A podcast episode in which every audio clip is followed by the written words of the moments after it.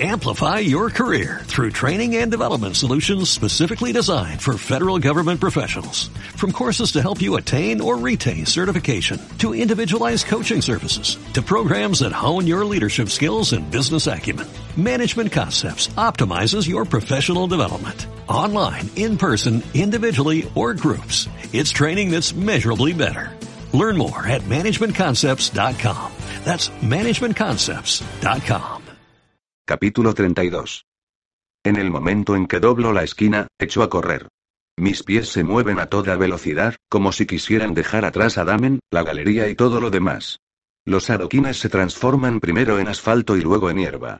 Paso junto a todos mis sitios favoritos de Summerland, decidida a crear un lugar que sea solo mío, un lugar al que Damen no pueda ir. Me abro camino hacia las gradas más altas de mi antiguo colegio, frente al marcador que dice, Ánimo, osos. Y me siento en el rincón derecho, donde fumé mi primer cigarrillo y el último, donde besé a mi exnovio Brandon por primera vez, y donde mi vieja amiga Rachel y yo reinamos en su día, riendo y coqueteando con nuestros trajes de animadora, ajenas por completo a lo complicada que puede llegar a ser la vida. Apoyo los pies en el banco que hay justo delante de mí, y la cabeza sobre las rodillas y me echo a llorar mientras intento encontrarle algún sentido a lo que acaba de ocurrir. Hago aparecer un puñado de pañuelos de papel para sonarme la nariz antes de contemplar el campo de fútbol, lleno de jugadores sin rostro y sin nombre que corren para realizar sus pruebas de entrenamiento mientras sus novias cotillean y coquetean desde la banda. Esperaba que una escena tan familiar, tan normal, me proporcionara algo del consuelo que necesito, pero la hago desaparecer al darme cuenta de que solo consigue que me sienta peor. Esta ya no es mi vida. Ya no es mi destino. Mi futuro es Damen. De eso no me cabe ninguna duda. Es cierto que me pongo nerviosa y un poco acelerada siempre que Jude está cerca, y es innegable que ocurre algo cada vez que nos encontramos, pero eso no significa nada. No significa que él sea el elegido. No es más que el efecto de la familiaridad que compartimos en otras épocas. Un reconocimiento inconsciente, nada más. El mero hecho de que haya formado parte de mi historia no significa que vaya a jugar un papel importante en mi futuro. No es más que el jefe de un trabajo de verano que he aceptado para que Sabine no me obligara a trabajar en su oficina. ¿Qué culpa tengo yo? Esto no es más que una extraña coincidencia, una molesta parte de mi pasado que, sin tener en cuenta lo que yo quiera, se niega a desaparecer. No puede decirse que lo haya estado buscando, ¿verdad? ¿A que no? Sin embargo, aunque mi corazón sabe la verdad, no puedo evitar preguntarme qué significamos en su momento el uno para el otro. ¿De verdad salí del agua de un lago sin preocuparme por el hecho de que él pudiera verme desnuda? ¿O ese retrato no fue más que el resultado de una imaginación hiperactiva? Y eso solo me lleva a más preguntas a preguntas que prefiero pasar por alto. Preguntas del tipo, ¿acaso no he sido virgen durante los últimos 400 años, como yo pensaba? ¿De verdad me acosté con Jude y no con Damen?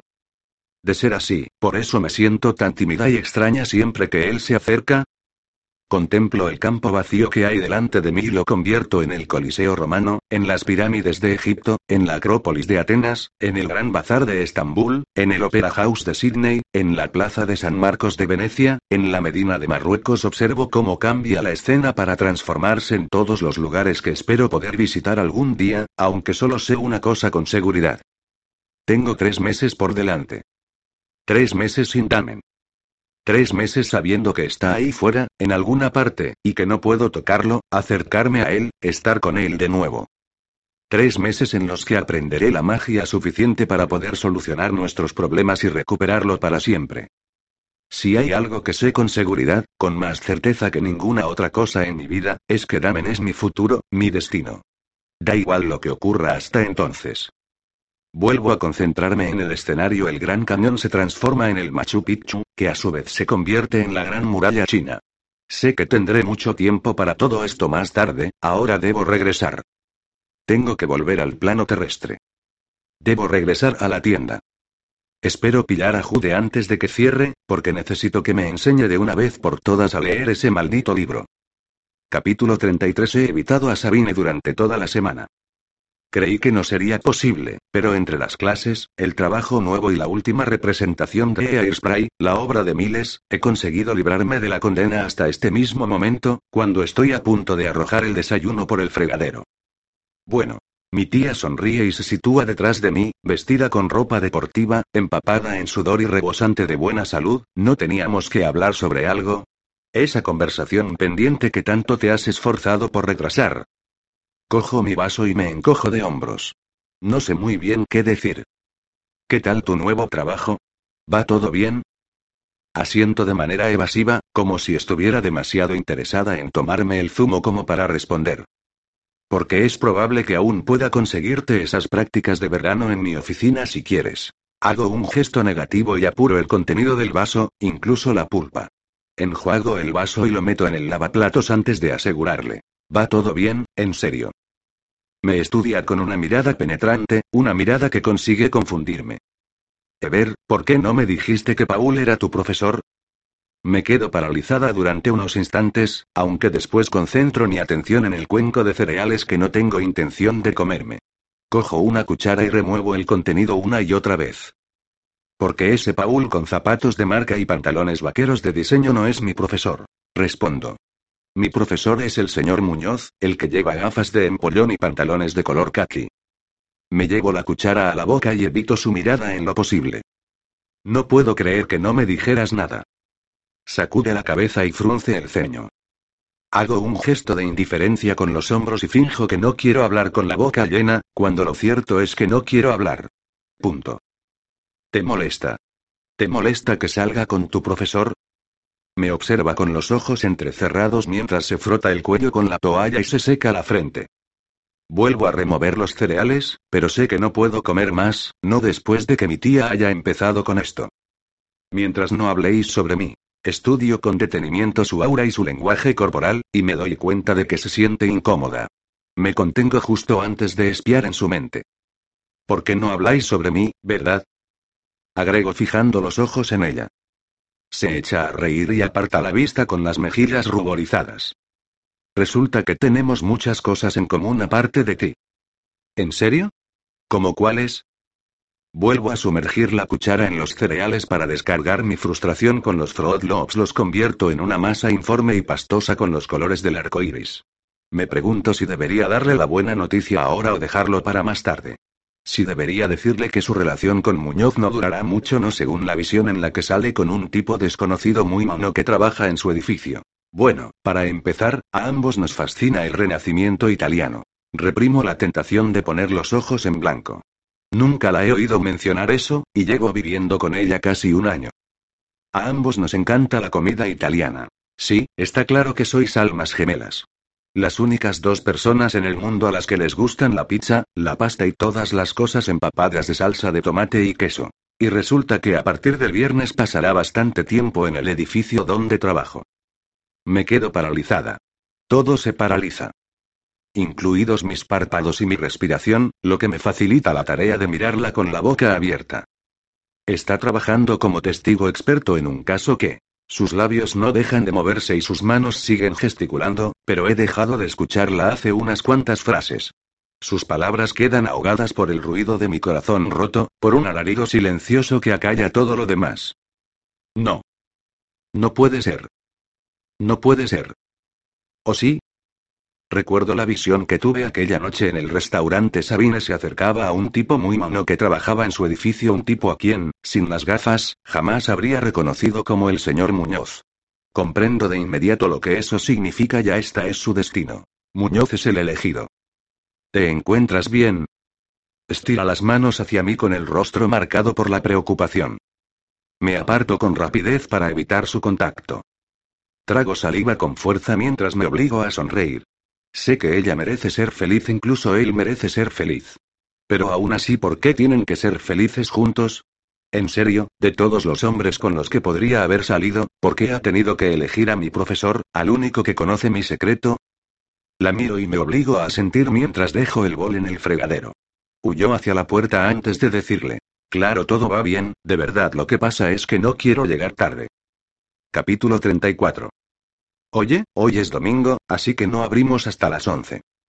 Jude apoya la tabla contra la pared y me mira con los ojos entrecerrados. Asiento, aunque apenas aparto la mirada del libro. Estoy decidida a encontrarle sentido. ¿Necesitas que te ayude? Arroja la toalla sobre la silla y rodea el escritorio para situarse a mi lado. Si tu ayuda tiene algo que ver con este traductor de códigos tan útil que has hecho. Doy unos golpecitos sobre la hoja de papel que hay junto a mí o con alguna de tu larga lista de meditaciones. No, gracias, de eso ya tengo todo lo que puedo soportar. Pero si por fin vas a decirme cómo puedo leer esta cosa sin colocarme en la posición del loto, sin imaginar rayos de luz blanca y barra o raíces que emergen de las plantas de mis pies y se extienden hacia las profundidades de la tierra, entonces sí, desde luego que sí. Arrastro el libro hacia él con cuidado de no tocar más que el borde. Me fijo en su expresión divertida, en su mirada cálida y en la cicatriz de su frente antes de apartar la vista a toda velocidad. Jude apoya la mano en el escritorio y se inclina sobre el libro. Tiene los dedos extendidos encima de la madera llena de agujeritos, y su cuerpo está tan cerca del mío que puedo percibir cómo su energía se adentra en mi espacio vital. Es posible que haya otra manera bueno, al menos para alguien con tus habilidades extrasensoriales. Pero a juzgar por la forma en que manipulas esta cosa solo tocas los bordes y mantienes las distancias, es bastante evidente que le tienes un poco de miedo. Su voz flota sobre mí, suave y relajante. Me obligo a cerrar los ojos durante un instante para sentirla, para percibirla de verdad, sin tratar de evitarla o alejarla de mí. Estoy impaciente por demostrarle a Damen que se equivoca, por decirle que le he dado una oportunidad y que no existe ni el más mínimo rastro de hormigueo o calidez entre nosotros. Aunque Jude sienta algo por mí, algo como lo que yo siento por Damen y Damen por mí, tal y como descubrí el otro día cuando me tocó, se trata de algo unilateral. Está todo en él. No hay nada en mí que sienta lo mismo. Lo único que noto es una reducción del estrés y de la ansiedad, una serenidad lánguida y relajada que calma mis nervios y... Jude me da unos golpecitos en el hombro y me saca de mis pensamientos. Me hace un gesto para que me una a él en el pequeño sofá del rincón, donde sostiene el libro sobre las rodillas. Me insta a colocar la mano sobre la página, a cerrar los ojos y a despejar la mente para poder intuir el mensaje que encierra en su interior. Al principio no ocurre nada, pero eso se debe a que me resisto. Todavía me escuece esa última descarga de energía que estuvo a punto de freírme las entrañas y me dejó hecha polvo durante el resto de la tarde. Sin embargo, en el instante en que decido dejar de resistirme y ceder, confiar en el proceso y dejar que el zumbido fluya a través de mí, me siento abrumada por una descarga de energía muy íntima, tanto que casi me resulta vergonzosamente personal. ¿Has sentido algo? Pregunta con voz grave sin quitarme la vista de encima. Encojo los hombros y le doy la espalda antes de decir. Ha sido ha sido como leer el diario de alguien. O al menos eso es lo que he sentido yo. ¿Qué has notado tú? Asiente con la cabeza. Lo mismo. Pero creí que sería más parecido al no sé, creí que sería una especie de libro de hechizos. Ya sabes, con uno diferente en cada página. ¿Te refieres a un grimorío? Sonríe, mostrándome sus asombrosos hoyuelos y esos encantadores dientes torcidos. Frunzó el ceño. La palabra me resulta desconocida. Un grimorío es una especie de libro de recetas en el que, en vez de recetas, hay hechizos. Contiene datos muy específicos, fechas, tiempos, realización de rituales, resultados, ese tipo de cosas. Se ciñe solo a los hechos. ¿Y este otro? Doy un golpecito con la uña en la página. Este se parece más a un diario, tal y como has dicho. Una narración muy personal de los progresos de una bruja, lo que hizo, por qué lo hizo, lo que sintió, los resultados, etc. Por eso estos libros casi siempre están escritos en clave, o en tébano, como este. Dejo caer los hombros y frunzo los labios mientras me pregunto por qué cada pequeño progreso que creo hacer resulta ser al final dos pasos de gigante hacia atrás. ¿Buscabas algo más específico? ¿Un hechizo de amor, quizá? Le lanzo una mirada de suspicacia. No entiendo por qué ha dicho eso. Lo siento. Recorre mi rostro con los ojos y se detiene en mis labios durante demasiado tiempo. Parece que hay problemas en el paraíso, a juzgar por el modo en que Damen y tú os evitáis estos días. Cierro los párpados durante un momento, hasta que el dolor se aplaca un poco. Ya ha pasado una semana. Una semana sin Damen. Sin sus preciosos mensajes telepáticos. Sin su cálido y amoroso abrazo. Lo único que me indica que aún sigue con vida son las nuevas botellas de elixir que he encontrado en mi frigorífico. Un elixir que debió de introducir en mi casa mientras yo dormía. Se tomó muchas molestias para terminar antes de que me despertara. Cada hora que pasa me resulta tan dolorosa, tan agonizante, tan solitaria que no sé si podré soportar pasar el verano sin él. La energía de Jude cambia, su aura se encoge y adquiere una delicada coloración azul en los bordes. Bueno, buscarás lo que buscarás, dice, concentrándose en el trabajo de nuevo, lo encontrarás aquí. Da unos golpes en la página con el pulgar. Lo único que tienes que hacer es dedicarle algo de tiempo para entenderlo. Es un compendio muy detallado, y su contenido profundiza muchísimo. ¿Dónde lo encontraste? Me fijo en los mechones que le rozan los labios, ¿y desde cuándo lo tienes? De pronto, me parece necesario saberlo. Aparta la mirada. Lo conseguí en algún sitio, me lo dio un tipo al que conocía. Sacude la cabeza. Fue hace mucho, mucho tiempo.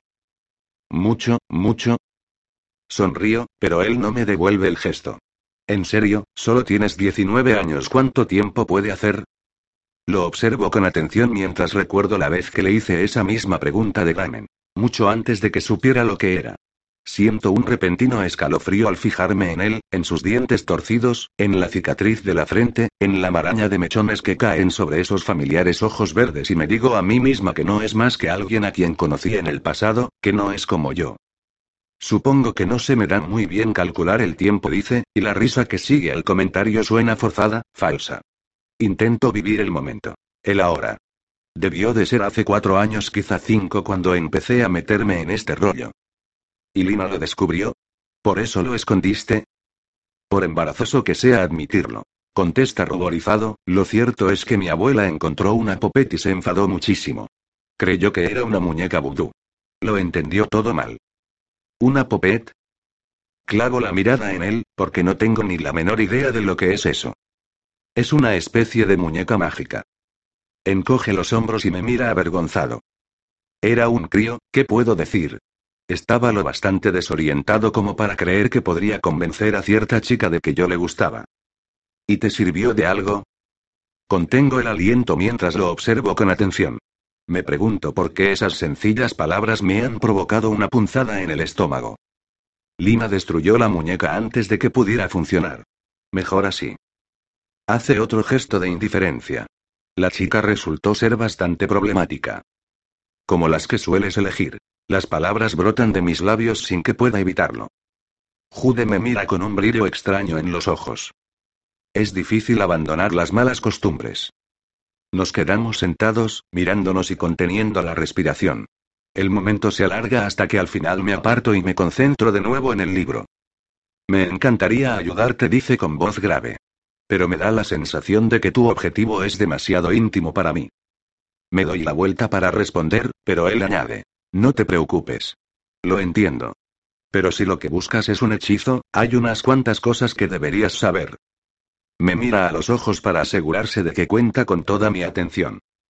Primero se trata del último recurso, solo puede utilizarse una vez que se agotan todos los demás. Y segundo, los hechizos son solo recetas para un cambio, para conseguir lo que quieres o para alterar cierta situación que precisa ser alterada. Sin embargo, si quieres que funcione, debes tener claros tus objetivos, necesitas visualizar el resultado que deseas y canalizar toda tu energía hacia ese resultado. Igual que cuando haces aparecer algo le digo, aunque al ver el cambio que ese comentario provoca en su mirada desearía no haberlo hecho. La manifestación lleva demasiado tiempo. La magia es más inmediata o al menos, puede serlo. Aprieto los labios. Sé que no debo explicarle que la manifestación también puede ser instantánea una vez que entiendes cómo funciona el universo. Aunque no puedes manifestar lo que no conoces. Y fabricar un antídoto, entre otras cosas, es del todo imposible. Piensa que esto no es más que un enorme libro de cocina. Golpea la página con la uña. Uno con notas explicativas. Esboza una sonrisa. Pero aquí no hay nada fijo. Puedes alterar las recetas para que encajen con tus necesidades, y elegir tus herramientas en función de... ¿Herramientas? Lo miro fijamente. Cristales, hierbas, elementos, velas, fases lunares, ese tipo de cosas. Vuelvo a pensar en los elixires que hice justo antes de viajar al pasado. Siempre había pensado que estaban más relacionados con la alquimia que con la magia, pero supongo que, en cierto sentido, son más o menos lo mismo. También ayude a pronunciar el conjuro en verso. Como si fuera un poema. Me ha dejado atónita. Quizá esto no vaya a servirme, después de todo. Se me dan de pena ese tipo de cosas. No hace falta ser Keats, solo que las frases rimen y tengan el significado que deseas. Me siento más desanimada que antes de empezar. Y otra cosa, Ever. Lo miro, a la espera de que continúe. Si lo que quieres es hechizar a una persona, piénsatelo bien. Lina tenía razón si no puedes convencer a alguien para que vea las cosas del modo en que tú lo haces, ni conseguir que te ayude utilizando medios más mundanos, lo más probable es que deba ser así. Asiento y aparto la mirada. Sé que es posible que eso sea cierto en algunas situaciones, pero no en la mía. La mía es diferente. Capítulo 35. Me pasé por la tienda donde trabajas. Aben me observa con atención. Pasea la mirada desde mi cabello hasta el cordón negro de seda de mi amuleto, apenas visible bajo el cuello de la camiseta, y vuelve a mi cara. Asiento brevemente antes de centrar de nuevo mi atención en Honor. Veo que se ríe con Estacia, Craig y el resto de su grupo como si todo fuera normal, pero no lo es. Para ella no. Honor se está adentrando en el mundo de la magia y, según Jude, estudia la brujería con mucho empeño. Y sin el consentimiento de su jefa. Pensé que a lo mejor podíamos salir a comer o algo así, pero ese matizorro que estaba detrás del mostrador me dijo que estabas ocupada. Toquetea el glaseado de su magdalena con sabor a té con leche sin quitarme los ojos de encima. Miles aparta la vista de su teléfono y nos observa a ambas con el ceño fruncido. ¿Qué es lo que has dicho? ¿Hay un matizorro por ahí y nadie me ha informado? Me vuelvo hacia ellos mientras asimilo lo que acaba de decir Raven. Se ha pasado por mi trabajo. ¿Sabe dónde trabajo? ¿Qué más sabe? Sí, está muy bueno, responde Aven, pero sin dejar de mirarme. Como un tren, sin duda. Aunque, según parece, Ever pensaba mantenerlo en secreto. Ni siquiera sabía que existía hasta que lo vi con mis propios ojos. ¿Cómo sabías dónde trabajo? Le pregunto. Intento parecer indiferente, ya que no quiero que sepa lo mucho que me preocupa eso. Me lo dijeron las gemelas. Esto va de mal en peor. Me encontré con ellas en la playa. Damen les está enseñando a hacer surf. Sonrío, pero es una sonrisa que me parece falsa incluso a mí. Supongo que eso explica por qué no nos has hablado sobre tu nuevo trabajo. No querías que tus mejores amigos se ligaran al macizorro de tu compañero. Miles me mira fijamente y deja el mensaje de texto para concentrarse en algo mucho más jugoso. Solo es mi jefe. Sacudo la cabeza. Y no es un secreto ni nada parecido. Lo que pasa es que no he tenido oportunidad de mencionároslo, eso es todo. Claro, porque nuestras charlas durante el almuerzo son tan chispeantes que ni siquiera te has acordado de hacerlo. Vamos, por favor. Aben pone los ojos en blanco. No me lo trago. Un mola, ¿Hay alguien ahí? En este momento me vendrían muy bien algunas descripciones. Miles se inclina hacia adelante con expresión intrigada. Yo me limito a encoger los hombros, pero Aben sonríe, deja a la Magdalena a un lado, se sacude las miguitas del pantalón vaquero negro y dice: Imagínate a un surfero bronceado con los ojos aguamarina, un cuerpo de escándalo y el pelo dorado. Imagínate al tío más bueno de Tío Buenolandia y luego multiplícalo por diez. Pues ese es él. ¿En serio? Miles tiene la boca abierta, ¿de verdad de la buena? Dejo escapar un suspiro y hago pedazos el sándwich cuando Aben prosigue. Créeme, es imposible describir con palabras lo bueno que está. Los únicos que podrían hacerle sombra son Damen y Román, pero, claro, podría decirse que ellos son únicos en su especie, así que en realidad no cuentan. ¿Cuántos años tiene ese tío, de todas formas? Me pregunta. Parece demasiado joven para ser jefe. 19. No quiero hablar de mi trabajo, de Jude ni de ninguna otra cosa relacionada con ellos. Esta es justo la clase de situación sobre la que me advirtió Damen. La clase de situación que debo evitar. Hablando de tíos buenos, ¿qué tal está Josh? Sonrío. Sé que es un torpe intento de cambiar de tema, pero espero que funcione. Veo que el aura de Aven empieza a fluctuar cuando se concentra de nuevo en la Magdalena y dice, lo nuestro se acabó en el momento en que intentó darme esa gatita. Tendríais que haberlo visto, era todo sonrisas, como si me hubiera hecho una especie de regalo milagroso. Hace un gesto desdeñoso y parte la Magdalena por la mitad. Increíble. ¿Hasta dónde puede llegar la idiotez de las personas? Solo intentaba ser agradable. Empieza a decir miles, pero Aben no se lo permite. Por favor. Frunce el ceño. Si de verdad hubiera entendido por lo que estaba pasando, jamás habría intentado endosarme una sustituía de talismán. Una gatita adorable destinada a morir en cuanto me encariñe con ella para hacerme experimentar el máximo nivel de dolor y sufrimiento. Miles pone los ojos en blanco. No tiene por qué ser siempre así, le digo. Pero ella me interrumpe de inmediato. ¿De verdad? Dime una cosa, una cosa viva que no muera o te abandone, o ambas cosas. La última vez que te hice esa pregunta te quedaste pasmada. Y tú, Miles, deja todo ese rollo de poner los ojos en blanco y reírte por lo bajo, ¿vale? Dime tú una sola cosa. Miles sacude la cabeza y levanta las manos en un gesto de rendición. Detesta los enfrentamientos y está dispuesto a dar el juego por perdido antes de empezar. Aben sonríe con desdén, satisfecha ante nuestro fracaso. Creedme, lo único que hice fue acelerar las cosas. El final habría sido el mismo de todas llenas. Vale. Miles vuelve a concentrarse en el mensaje de texto. Si te interesa mi opinión, debo decir que a mí me cae bien. Me parecía que hacíais una buena pareja. En ese caso, sal tú con él. Aben sonríe y le arroja una de las miguitas de su Magdalena. No, gracias. Es demasiado delgaducho y demasiado mono. Esboza una sonrisa. Sin embargo, el jefe de Ever. Observo a Miles para evaluar su aura y veo que habla medio en broma pero solo medio. Se llama Jude. Suelto un suspiro, resignada a retomar ese tema de conversación. Y, por lo que yo sé, solo le gustan las chicas que no sienten nada por él, pero inténtalo si quieres. Cierro la cremallera de la fiambrera, que contiene una manzana entera, una bolsa de patatas fritas y un sándwich hecho pedazos. Podrías invitarlo a mi fiesta de despedida. Propone Miles. Ya sabes, para que pueda disfrutar de un bonito adiós. Se pasa la mano por el pelo castaño y se echa a reír. Hablando de eso, interviene Aven, cuyos ojos parecen mucho más oscuros gracias a las pestañas postizas con las que está probando estos días. Mi madre acaba de destrozar la sala de estar y cuando digo destrozar hablo en sentido literal.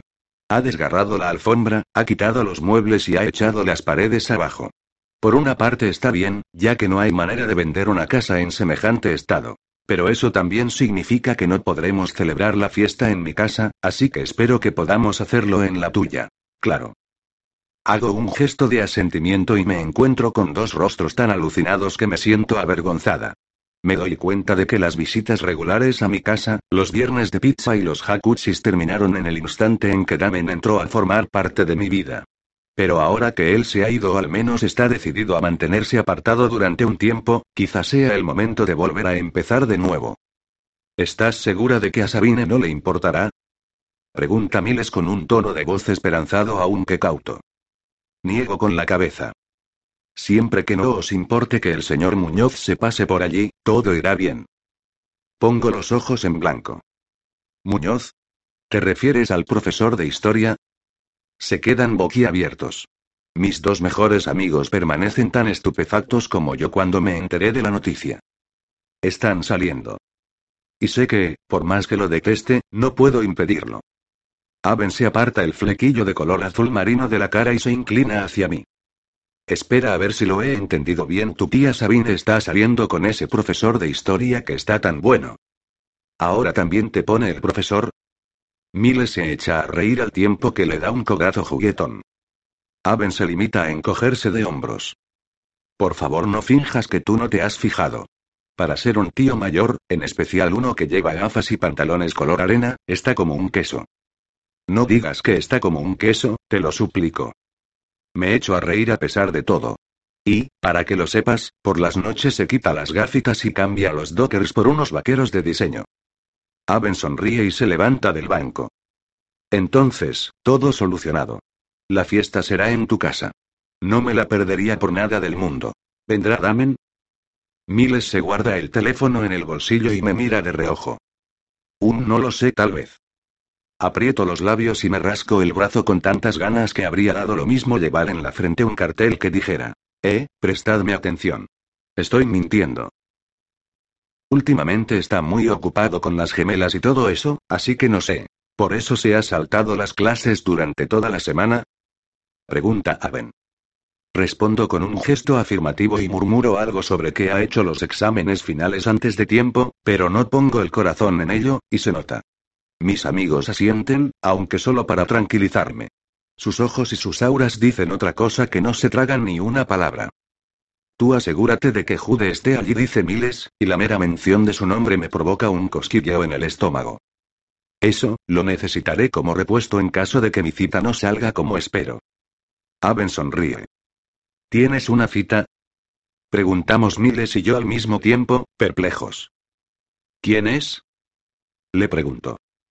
Y en el mismo instante, Miles exclama. Sí que te has dado prisa. Aben se limita a sonreír y se despide con la mano por encima del hombro mientras se dirige a clase. Ya lo veréis. Canturrea. Capítulo 36. He cumplido la promesa que le hice a Muñoz de asistir a clase de historia, una clase que me ha resultado mucho más incómoda a mí que a él, pero como no les había prometido nada de eso al resto de los profesores, me salto las demás y me dirijo a la tienda. Mis pensamientos se centran en Damen mientras circulo por la autopista de la costa, y lo veo con tanta claridad que se manifiesta en el asiento que hay a mi lado. Me mira con esos ojos oscuros y abrasadores, con los labios entreabiertos y seductores, mientras deja un ramo de tulipanes rojos sobre mi regazo. El dolor que siento es tan palpable, tan intenso, que lo hago desaparecer antes de que tenga tiempo de desvanecerse. Porque sé que un damen manifestado nunca me servirá. No cuando el verdadero está ahí fuera en alguna parte esperando a que terminen los tres meses de plazo. Sin embargo, yo no puedo esperar. Me niego a esperar. La única manera de librarme a de vacío que siento dentro es conseguir que Damen vuelva. Y la única manera de lograr eso es arrebatarle el poder a Román. Ponerle las manos encima a ese antídoto y acabar con todos mis problemas de una vez por todas. Pero, si no es en su casa, no tengo ni la menor idea de dónde buscarlo. Al igual que Damen, se ha saltado los últimos días de clase. Meto el coche en el callejón y reclamo el pequeño espacio que hay en la parte trasera. Entro por la puerta de la tienda con tal fuerza y velocidad que Jude levanta la vista perplejo. Me sitúo detrás del mostrador y cojo la agenda. Créeme, de haber sabido que te ibas a saltar las clases, habría apuntado a algunos clientes, pero como no lo sabía, no he dado cita a ninguno. No me he saltado las clases, murmuro, aunque ambos sabemos que eso no es cierto. Vale, puede que lo haya hecho. Encojo los hombros y lo miro de reojo. Pero es la última semana de clase, así que en realidad no pasa nada. No se lo dirás a nadie, ¿verdad? Descarta la idea con un movimiento de la mano y alza los hombros antes de decir. Pero me gustaría haberlo sabido de antemano. Me habría traído la tabla. Todavía puedes ir a buscarla. Me acerco a las estanterías para colocar algunos libros. Quiero poner algo de distancia entre nosotros para evitar la seductora oleada de calma que me provoca su cercanía. En serio añado al ver que no se mueve. Yo me encargaré de vigilar la tienda. Me mira a los ojos. Ever. Empieza a decir. Al mirarlo me doy cuenta de lo que va a decir, así que me apresuro a descartar sus miedos antes de que pueda expresarlos. No tienes que pagarme este tiempo. Replico con los brazos cargados de libros. No he venido a hacer horas extra. De hecho, me da igual que no me pagues por el trabajo en la tienda. Me escruta con atención durante un par de segundos. Luego ladea la cabeza y me dice, ¿hablas en serio, verdad? Vuelvo a dejar los libros con aire indiferente, aunque me tomo un momento para alinearlos con mucho cuidado antes de responder. Sí, la verdad es que sí. Me siento bien al dejar claras las cosas, da igual lo insignificantes que sean. ¿Por qué trabajas aquí exactamente? Pregunta, y su voz tiene un matiz que no puedo pasar por alto, por el libro. Me doy la vuelta, y empiezo a ponerme nerviosa cuando nuestras miradas se cruzan. ¿Tan evidente resulta? Alzo los hombros y suelto una risotada forzada.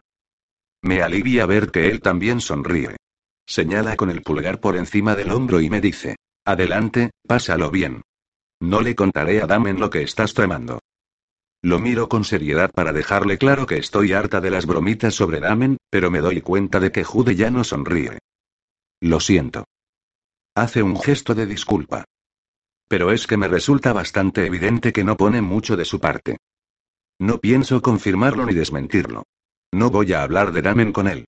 Me dirijo a la oficina trasera y me siento frente al escritorio. Estoy a punto de abrir el cajón con la mente cuando me doy cuenta de que me ha seguido.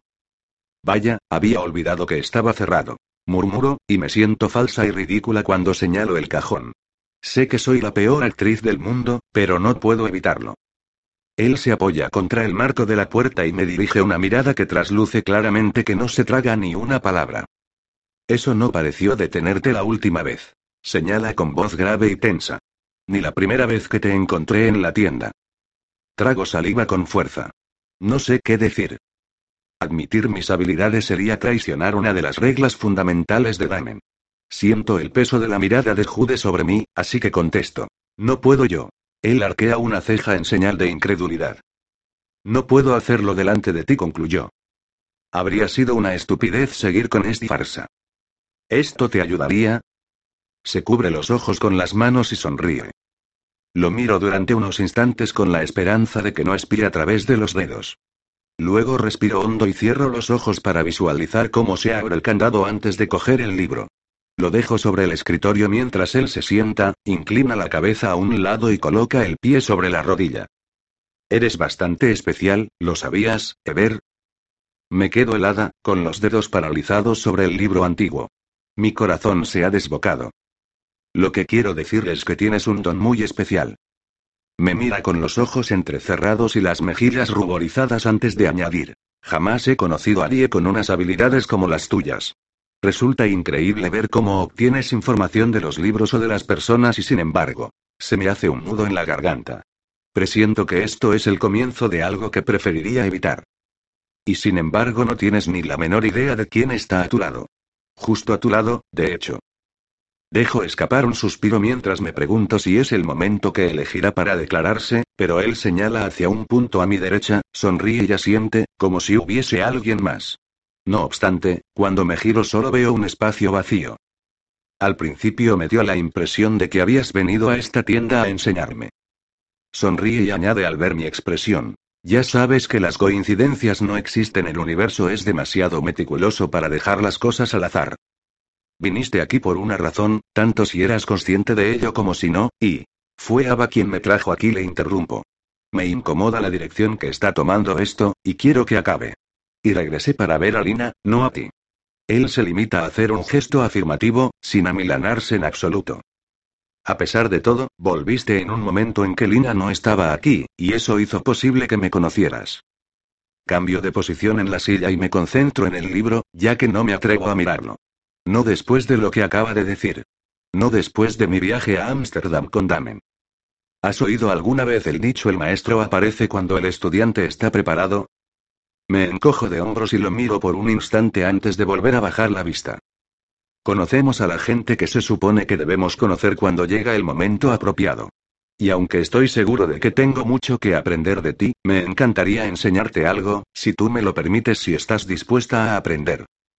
Puedo sentir su mirada, penetrante e intensa, y... Sé que tengo pocas opciones, así que vuelvo a alzar los hombros.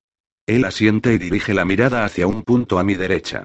Inclina la cabeza, como si de nuevo hubiera alguien ahí, ¿el nombre de Riley significa algo para ti? Me cuesta tragar saliva y me siento incapaz de hablar. Mi mente vuelve al pasado, repasa todas las conversaciones que hemos mantenido en busca de un momento en que pudiera haberle hablado de eso. Jude espera con paciencia. Sin embargo, me limito a sentir. No estoy dispuesta a decirle nada más. Ella dice que es tu hermana, tu hermana pequeña. No me da tiempo a replicar y añade. Ah, y ha traído a alguien con ella o mejor dicho. Sonríe y se aparta los mechones de la cara, como si quisiera ver mejor. Mejor dicho, a un animal es un perro, un perro dorado. Un labrador señalo, casi sin querer. Es nuestro perro. Butterball. Realiza un gesto de asentimiento. Cup.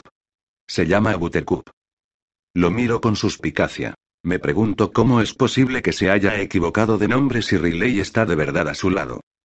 Aún así, Jude continúa. Dice que no puede quedarse mucho tiempo porque últimamente está muy ocupada, pero quiere que sepas que está contigo, mucho más de lo que crees. ¿De verdad? Cruzo los brazos y me apoyo en el respaldo de la silla. Entonces, ¿por qué no se me aparece a mí? Frunzó el ceño y dejo a un lado la promesa de guardar silencio para desahogar la frustración que siento, ¿por qué no hace algo para que sepa que es ella? Jude esboza una leve sonrisa. Me está enseñando una bandeja de... Hace una pausa, entorna los párpados y continúa. De brownies. ¿Quieres saber si te gustaron? Me quedo helada al recordar los pastelitos de chocolate que horneó Sabine hace unas semanas. El más pequeño de todos estaba marcado con mi inicial, y el más grande con la de Riley. Una de las cosas que hacía mi hermana cuando mi madre los cocinaba. Miro a Jude, pero tengo la garganta tan reseca que no me salen las palabras. Me esfuerzo por recomponerme mientras él prosigue. También quiere saber si disfrutaste de la película de la que te mostró en Summerland. Cierro los ojos para contener las lágrimas. Me pregunto si la bocazas de mi hermana piensa hablarle de eso, pero él se limita a encogerse de hombros y deja la frase ahí. Dile. Empiezo a decir con una voz tan áspera y ronca que me veo obligada a aclararme la garganta. Dile que la respuesta a ambas cosas es sí. Y dile, dile que la quiero y que la echo de menos que salude a mamá y a papá de mi parte y que tiene que ayudarme a descubrir una forma de poder volver a hablar con ella porque necesito. Ahí es donde intervengo yo, me interrumpe en voz baja mientras sus ojos buscan los míos. Quiere que yo sea vuestro intermediario, ya que no puede hablar directamente contigo o al menos, fuera de tus sueños. No obstante, quiere que sepas que ella siempre puede oírte. El escepticismo me invade una vez más. ¿Nuestro intermediario? ¿De verdad Riley querría algo así? ¿Significa eso que confía en él? Y de ser así, ¿a qué se debe? ¿Acaso mi hermana está al tanto de nuestro pasado? ¿Y a qué se refiere con eso de los sueños? La última vez que apareció en uno de mis sueños fue más bien una pesadilla. Una pesadilla llena de acertijos de la que no saqué nada en claro. Vuelvo a mirar a Jude y me pregunto si puedo confiar en él. ¿Se habrá inventado todo este asunto? Tal vez las gemelas le hablaron del tema, tal vez buscará en Google lo del accidente y, se marcha, me dice al tiempo que sonríe y se despide con la mano de mi supuesta hermana invisible. ¿Te gustaría decirle algo antes de que se vaya? Me aferro a los brazos de la silla y clavo la vista en el escritorio mientras me esfuerzo por respirar. La estancia me parece de pronto demasiado pequeña, demasiado reducida, como si el techo hubiera descendido y las paredes hubieran avanzado hacia el interior. No sé si puedo confiar en él, no sé si Riley está aquí, no sé si algo de esto es real. Lo único que sé es que necesito salir de aquí. Tomar el aire. Jude pronuncia mi nombre cuando salgo corriendo de la oficina y atravieso la puerta a toda velocidad. No sé a dónde voy, pero espero que sea un lugar abierto y lejos de él. Capítulo 37. Salgo corriendo por la puerta hacia la playa. Me da vueltas la cabeza y mi corazón late a mil por hora, así que no recuerdo que debo aminorar el paso hasta que llego a la orilla. Los dedos de mis pies están en el agua, pero hay una nube de arena y un montón de gente cabreada por detrás de mí. Todo el mundo entorna los párpados y sacude la cabeza, pensando que se lo ha imaginado, que no puede ser. Nadie puede correr tan rápido. Nadie con un aspecto tan normal como el mío. Me quito las chanclas y me adentro más en el agua. Al principio me agacho para enrollar el bajo de mis vaqueros, pero decido que da igual cuando llega una ola que me empapa hasta las rodillas. Solo quiero sentir algo, algo tangible y físico. Un problema con una solución evidente. Al contrario que el tipo de problema con el que he estado lidiando. Conozco la soledad, pero nunca me había sentido tan sola como ahora. Siempre he tenido a alguien a quien acudir. Sabine Riley. Damen mis amigos, sin embargo, ahora que toda mi familia ha desaparecido, Sabine está ocupada con Muñoz, mi novio quiere un respiro y no puedo confiar en mis amigos. ¿Qué sentido tiene? ¿Qué sentido tiene ser dueña de estos poderes, poseer la habilidad de manipular la energía y manifestar cosas, si no puedo manifestar lo único que realmente quiero? ¿Qué sentido tiene ver fantasmas si no puedo ver a los que significan algo para mí? ¿Qué sentido tiene vivir para siempre si me veo obligada a vivir así?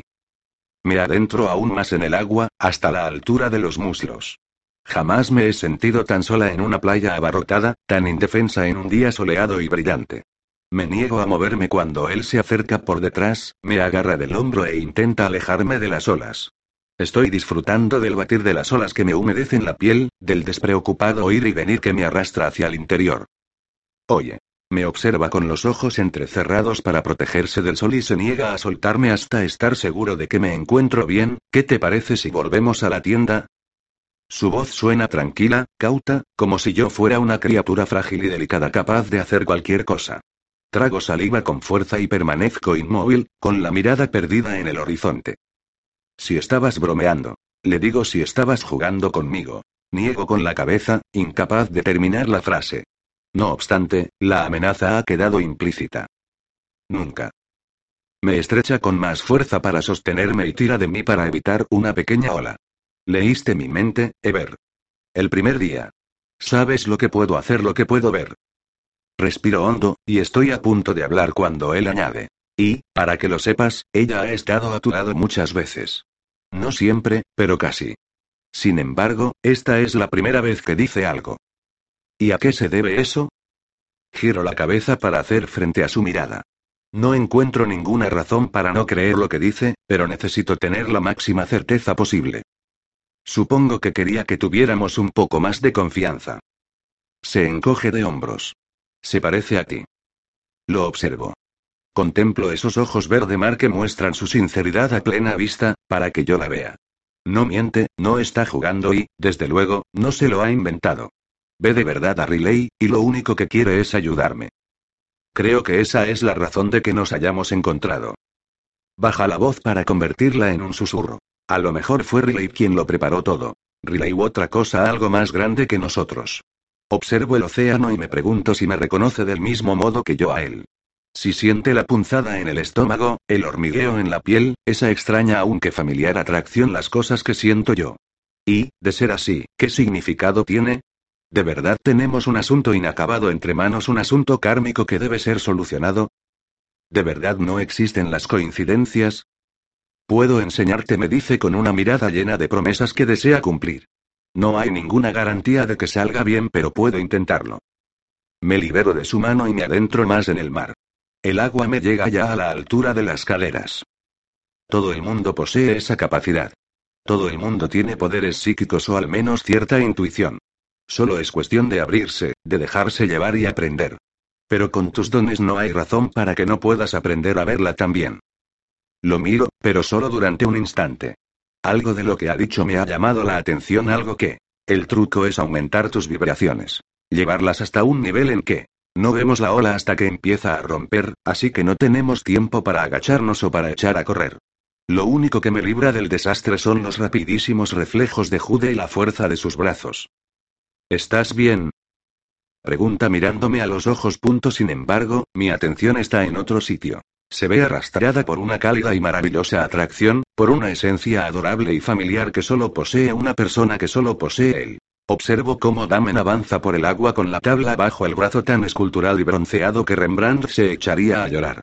El agua se separa a su paso como lo haría la mantequilla ante un cuchillo caliente de una forma limpia, fluida. Como si el mar se abriera. Mis labios se separan, desesperados por hablar, por gritar su nombre para atraerlo hacia mí. Pero justo cuando estoy a punto de hacerlo, mis ojos se cruzan con los suyos y veo lo que él ve a mí con el pelo enredado y húmedo, las ropas retorcidas y pegadas al cuerpo jugando en el agua en un día soleado y caluroso con los brazos bronceados de Jude alrededor de mi cuerpo. Me libro de Jude, pero ya es demasiado tarde. Damen me ha visto. Y sigue adelante. Me siento vacía y sin aliento mientras lo contemplo o alejarse. Nada de tulipanes ni de mensajes telepáticos. Tan solo un espacio vacío en el lugar donde estaba. Capítulo 38. Jude me sigue corriendo, primero hasta la orilla y luego hasta la mitad de la playa. Me llama de gritos e intenta alcanzarme, pero se rinde cuando me ve cruzar la calle del camino a la tienda donde trabaja Aben. Necesito hablar con alguien, confiar en un amigo. Sacarlo todo y desahogarme, sin importar el precio que haya que pagar. Soy inmune al peso de mis vaqueros mojados, al roce del tejido y a la camiseta mojada, que se me adhiere a la piel ni siquiera se me ocurre manifestar ropa seca hasta que llego a la puerta y me encuentro a Román. Lo siento, no se atiende a los clientes sin zapatos y sin camisa. Esboza una sonrisa. Aunque debo admitir que me gusta lo que veo. Sigo su mirada hasta mi pecho y me cubro con los brazos al descubrir que la camiseta se ha vuelto casi transparente. Necesito hablar con Aben. Intento pasar por su lado, pero me lo impide de nuevo. Ever, por favor, este es un establecimiento con clase, quizá quieras volver cuando estés algo más presentable. Miro por encima de su hombro y atisbo un amplio espacio tan opulento, tan lleno de cosas, que parece el interior de la lámpara de un genio. De las vigas del techo cuelgan arañas de cristal. En las paredes hay cuadros enmarcados y candelabros de hierro. Los suelos están cubiertos por coloridas alfombras de lana. Y hay muebles antiguos entre los muchos percheros con ropa vintage y los altos expositores de vidrio llenos de joyas y bisutería. Solo dime si mi amiga está ahí dentro. Lo fulmino con la mirada. Se me agota la paciencia mientras él me observa de arriba abajo y sonríe con desdén. Intento captar la energía de Aven, pero no llego muy lejos, así que doy por hecho que Román me está bloqueando. Tal vez sí, tal vez no, quién sabe. Se mete la mano en el bolsillo y saca un paquete de cigarrillos. Me ofrece uno, pero al ver que hago una mueca y pongo los ojos en blanco, acerca el encendedor a la punta del cigarro e inhala con fuerza antes de decir, por el amor de Dios, Ever vive un poco. Estás desperdiciando la inmortalidad. Frunzó el ceño y muevo la mano por delante de mi cara para librarme del humo. ¿Quién es el dueño de este lugar? Le pregunto. Me doy cuenta de que jamás me había fijado antes en este sitio, y me pregunto qué relación puede tener él con el negocio. Román da una honda calada y entrecierra los ojos como un gato para examinarme de la cabeza a los pies. Piensas que bromeo, pero no lo hago. Ningún inmortal que se precie debería dejar que lo vieran con esa pinta. Me apunta con el dedo. Aún así, aún así puedes quedarte con la camiseta si quieres, pero deshazte de todo lo demás.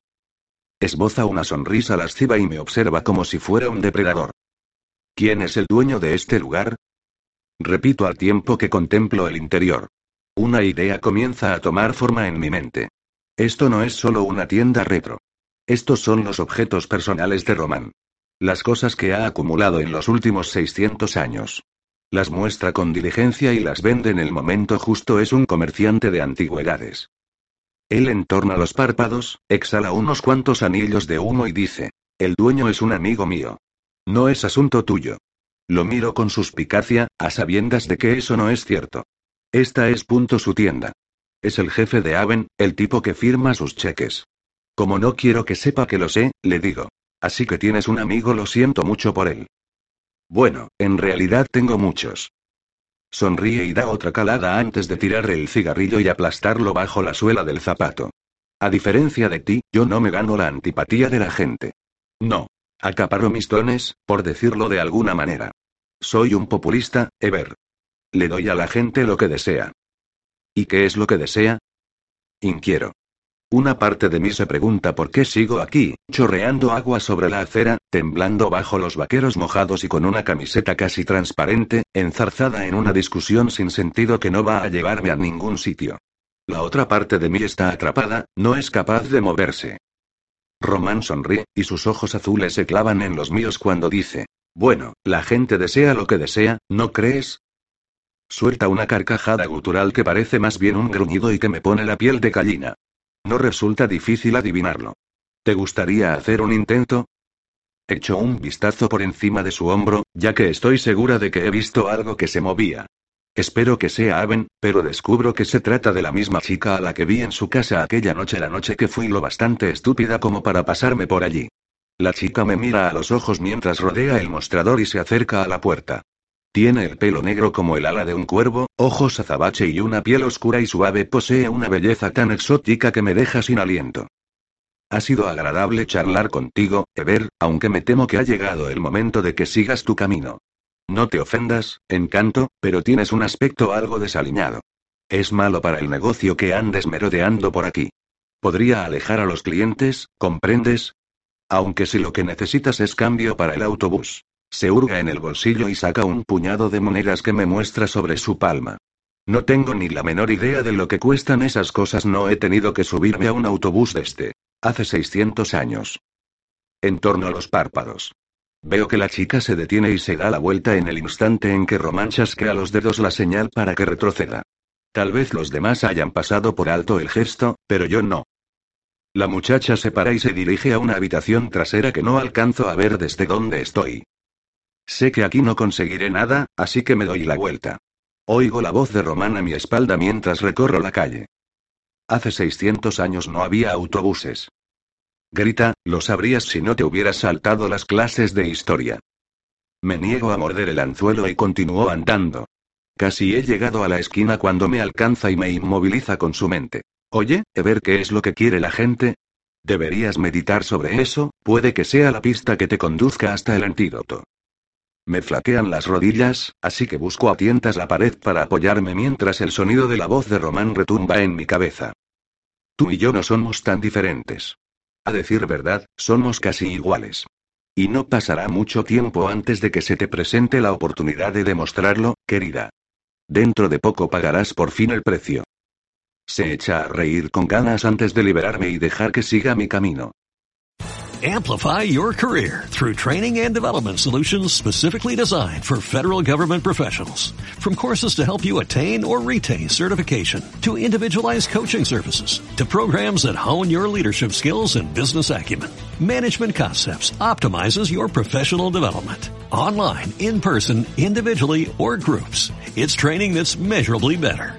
Learn more at managementconcepts.com. That's managementconcepts.com.